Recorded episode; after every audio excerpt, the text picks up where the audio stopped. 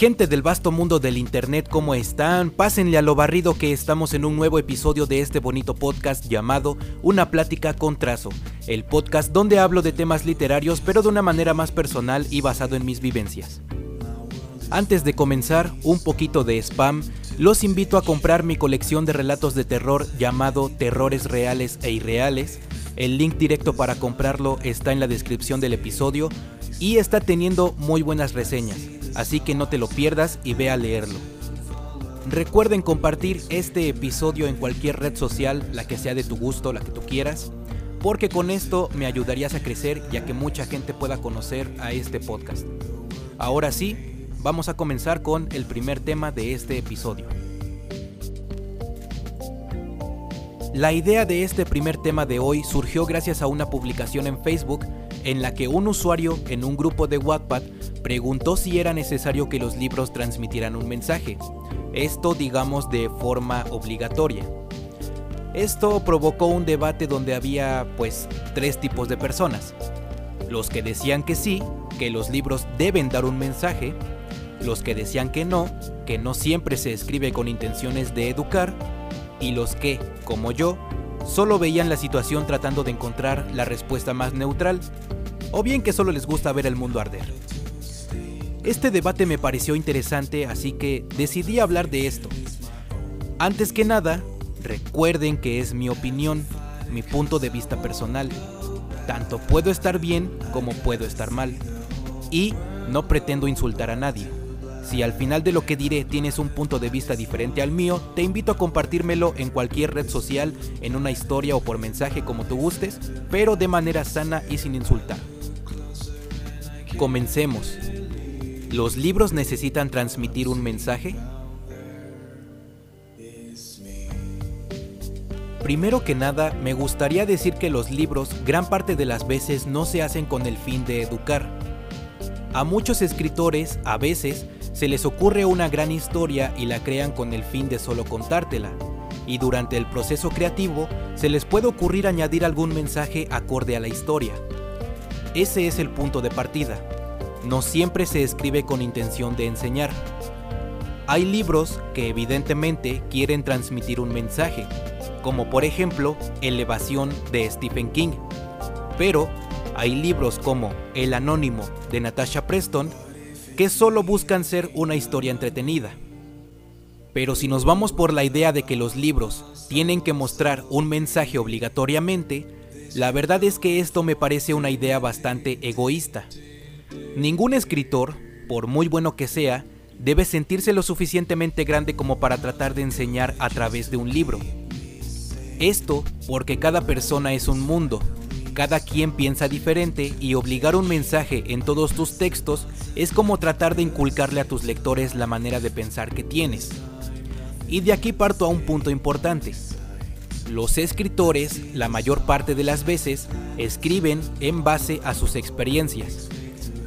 La idea de escribir un libro con mensaje no es poner el mensaje en grande y que el lector lo reciba en bandeja de plata la idea es presentar una narrativa con personajes y situaciones que ejerciten la mente del lector, para que, al finalizar la historia, el mismo lector sea quien saque sus propias conclusiones y su propio mensaje. Pondré el ejemplo del libro Ready Player 2. Quizá yo entendí al leer este libro un mensaje sobre que vivir eternamente transfiriendo mi conciencia a un mundo virtual es el futuro de la humanidad mientras que mi amigo Asdrúbal González entendió al leer ese libro un mensaje sobre la amistad y sobre cómo el amor, si no se sabe manejar, puede llevar a muchos problemas. El lector debe tener libre albedrío para interpretar las historias a su modo. Y yéndonos hacia el otro extremo, hacia la perspectiva de que los libros no deben tener un mensaje, podemos ver el caso de aquellos libros que están hechos con la pura intención de entretener uno de estos casos es el que les mencioné al principio, El Anónimo de Natasha Preston. Este no es un libro con un hipermensaje que pretenda cambiarte la vida y hacerte una mejor persona. Este es solo un libro que te cuenta una historia de misterio sobre un asesino, nada más. Tiene la intención de asustarte y ya. Hay muchos lectores que buscan simplemente leer algo que los mantenga entretenidos, y eso está bien, no todo el tiempo tenemos que ponernos filosóficos, también hay que dejar que el cerebro se relaje. No está mal leer libros que no tienen un mensaje como tal, siempre y cuando seas consciente de que no tienen un mensaje. Y bueno, con todo este contexto, teniendo en cuenta estos puntos de vista, creo que ya podemos interpretar una respuesta a la pregunta inicial. Podemos verlo de la siguiente manera. Los libros sí deben tener un mensaje, mas no es algo obligatorio en todos. Está bien leer libros con mensaje. Si aprendes algo, es bueno y puedes recomendar el libro que leíste a las personas que te rodean. Pero si no aprendes nada o no buscas algo más allá de solo distraerte, no está mal tampoco. Al final, considero que todo depende del enfoque que le pongamos a las cosas y el tipo de lector que seas. Y seamos honestos, mientras leas es suficiente. La verdad es que hay muy poca cultura de lectura en el mundo y creo que con el simple hecho de leer algo me parece bastante. Pero bueno, reitero, todo lo que dije en esta parte hasta este momento es mi opinión. Esto es lo que yo pienso y no necesariamente debes estar de acuerdo. Si algo te pareció o no te pareció, por favor compártelo conmigo. Puedes comunicarte en Facebook o Instagram o correo electrónico y con gusto te leo y conversamos sobre esto. Los links directos para cualquiera de mis redes sociales están en la descripción del episodio. Amigos, vamos a hacer un pequeño corte comercial. Recuerda que puedes seguirme en Facebook como el blog de trazo, blog con B grande, y en Instagram como Alejandro Plata 99. De todos modos, los links directos, como ya les dije, están en la descripción del episodio. No se vayan que continuamos.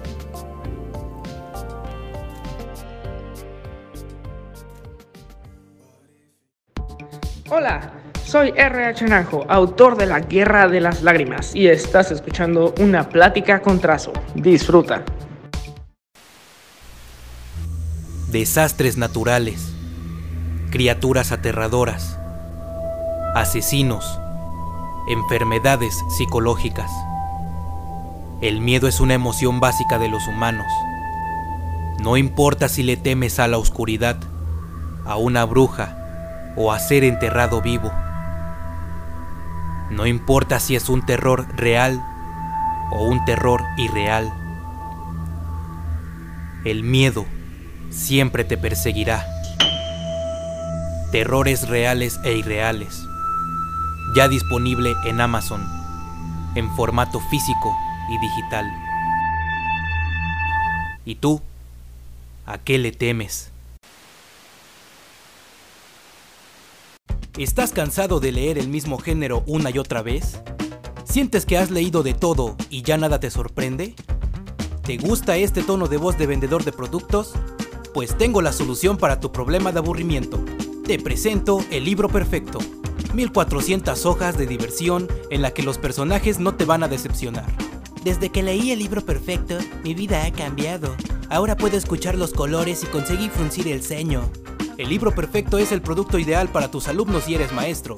Es otro motivo más para que la lectura se sienta obligada por ser una tarea. Desde que leí el libro perfecto, descubrí que fue primero entre el huevo y la gallina. Desde que leí el libro perfecto, ahora mi mujer ya no me pega si no lavo los platos. Desde que leí el libro perfecto, los de Coppel ya no me molestan por las deudas. No sé si tenga que ver que me cambié el nombre y ahora vivo en otra ciudad. Pero ya no me molestan. Cómpralo en tu librería más cercana. El libro perfecto. 1400 hojas de diversión con las que dirás valió la pena talar tantos árboles. Este programa no es parte de un partido político. Cualquier similitud con la realidad es mera coincidencia. Hola, soy Laura Tárrega, autora de la biología Infortunium, del Imperio del Sueño y de Entrevidas, y mando un saludo a todos los que escuchan a Plática con Trazo. Un abrazo. Oye tú, sí tú, el que está oyendo esto, ¿estás aburrido del contenido genérico de BookTube? No te preocupes, yo tengo la solución te presento el canal El Blog de Trazo, un canal diferente al resto donde hablamos de libros de una manera más divertida e interesante que los demás. Blogs de comedia, recomendaciones de historias de Wattpad, entrevistas, reseñas de libros, unboxings de cosas relacionadas a los libros y mucho contenido más con el que llenar este espacio publicitario. Búscalo en YouTube y diviértete. El blog de trazo. Suscríbete.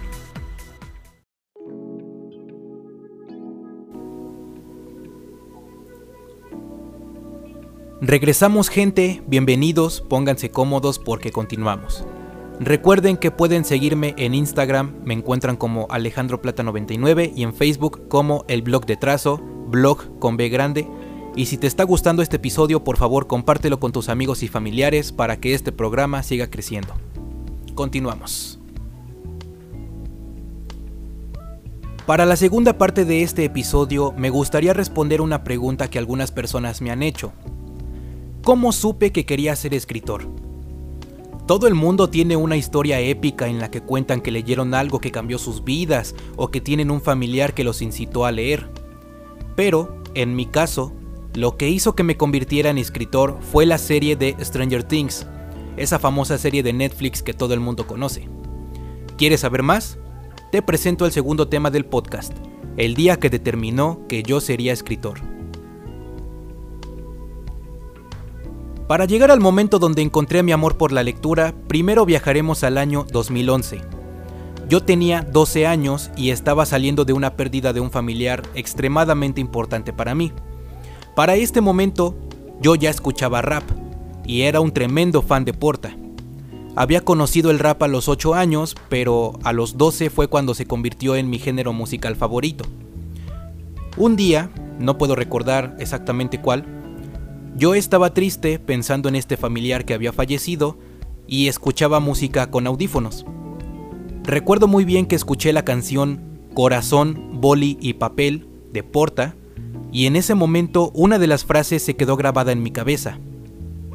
La frase era, cuéntame una historia que narre tu corazón. Al escuchar la frase, vi frente a mí una libreta y un lapicero y mi instinto o mis ganas de no estar triste o lo que sea, me hizo tomarlos y comenzar a escribir cómo me sentía en forma de rap. Evidentemente era una canción bastante mala, porque no tenía ni la menor idea de cómo hacer rap, pero el hecho de escribir lo que sentía, de que podía transmitir esa tristeza de una forma sana, como componer una canción, me gustó. A partir de ahí escribí varias canciones más, continué expresando cómo me sentía en un papel y en forma de versos por muchos años y me gustó. Busqué un apodo de rapero, el cual es por el que todos me conocen, Trazo, y compré un micrófono. A partir de ahí grababa mis canciones en casa y me encantaba escribir. Me di cuenta gracias al rap que las palabras, si son usadas correctamente, pueden volverse un arma bastante poderosa para conectar con los sentimientos de otros. Total que el tiempo pasó, escribí muchas canciones, colaboré con algunos raperos, pero la verdad es que jamás fui bueno.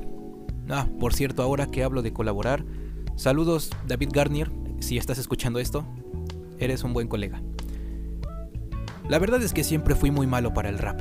Conforme pasaba el tiempo yo sentía que expresar mis sentimientos sobre un papel en forma de rap ya no era suficiente, ya no me llenaba pero la idea de escribir seguía latente en mí. Así que dejé de rapear más o menos por la misma época en la que comencé a leer más habitualmente. En el año 2014 leí lo que yo considero oficialmente el libro que me introdujo de lleno a la lectura. Este libro fue Olfato del autor Andrés Acosta. Y a partir de ahí conocí el mundo de la literatura. Pero esa es otra historia para otro episodio, después se las contaré. El caso es que me encantaban las historias que los libros me contaban. Amaba Olfato y amaba a Stephen King, por esa época lo conocí, y su increíble forma de crear terror con cosas tan sencillas como adelgazar o un hotel me parecía fantástico. Era increíble y, de cierto modo, veía un mundo de posibilidades en la literatura. Pero, a pesar de que leía mucho, jamás pasó por mi cabeza ser escritor. Nunca se me ocurrió. Pero sí amaba empapar mi imaginación de historias. Sobre todo el terror era lo que más me gustaba. Desde niño siempre fui fan de ese género, pero recuerdo que cuando descubrí el terror en los libros, fue como si se me quitara una venda de los ojos y descubriera un mundo fantástico. Y aquí es en donde entramos a la respuesta de la pregunta inicial. En el 2017 yo entré a la universidad y conocí a tres personas que hoy considero mis mejores amigos. Saludos a Pablo, Martín y Aarón por si están escuchando esto. Bueno, resulta que Martín en ese momento era fan de la serie Stranger Things y recuerdo muy bien que nos hablaba maravillas de esa serie. Más aún porque en ese tiempo, por esos meses, se iba a estrenar la segunda temporada. Como Martín hablaba muy bien de esta serie, decidí darle una oportunidad y pues para ver si realmente consumía bien, buen contenido este amigo mío. Vi la primera temporada y dije, eh, está cool, me gusta, tiene lo suyo. Pero fue el final de la segunda temporada lo que me maravilló. No se preocupen, para los que no la han visto, no voy a dar spoilers. Recuerdo que el final de la segunda temporada me pareció fabuloso. Me quedé satisfecho y dije, wow, qué pedazo de historia. De hecho, recuerdo muy bien que lo primero que pensé al terminar la segunda temporada fue, ese es el tipo de historias que a mí me gustaría ver y que a mí me gustaría compartir. Ese final en donde Once cierra el portal y se deshacen del desollamentes me pareció una resolución muy muy buena. Fue tanto el impacto que provocó ese final en mí que pensé por primera vez en mi vida la siguiente frase. Quiero hacer algo que deje a las personas igual de emocionadas que yo con esta historia. Quería aportar mi granito de arena al terror y que fuera de la misma forma que esta serie. Habrán pasado quizá unos 30 minutos desde que terminé de ver esa segunda temporada y durante ese tiempo estuve pensando cómo podría contar una historia. Recuerdo que volteé a ver mi librero, vi El Resplandor de Stephen King, mi copia del Resplandor que tengo muy bien guardadita, y encendí mi laptop sin pensar. Abrí el programa Word y comencé a escribir una idea que se formó al momento con el calor de la situación. Sentí que esa emoción que se había perdido escribiendo rap había regresado y era fabuloso. Evidentemente las primeras historias que escribí son un asco, honestamente. Pero continué escribiendo y leyendo y conociendo a más autores y más historias hasta que decidí compartir mi amor por los libros más allá de solo escribir. Es así como llegamos a este podcast y a mi canal de YouTube, el blog de trazo. Pero esa es otra historia que después les contaré. En resumidas cuentas, yo solo soy un escritor que nació por el simple hecho de querer contar una historia, de crear personajes y situaciones con las que los lectores se identifiquen y sientan alguna emoción. Mi misión como escritor no es otra más que contarte aquellas historias que rondan por mi cabeza y que tú puedas disfrutarlas. Y es por eso que me volví escritor. Porque una serie de Netflix despertó una emoción perdida en mí por contar algo. El día que determinó que yo sería escritor fue el día en que uno de mis mejores amigos me recomendó una serie. Amigos, hemos llegado al final de este podcast, espero que les haya gustado el episodio y si fue así, por favor compártanlo con sus amigos y familiares. Síganme en Instagram, me encuentran como Alejandro Plata 99 y en Facebook como el blog de trazo, blog, la palabra blog escrita con B grande. Y para los que me escuchan en Spotify, hay una preguntita en la parte de abajo en la que puedes participar seleccionando una respuesta. Gracias por quedarte hasta el final del episodio, nos vemos en el siguiente.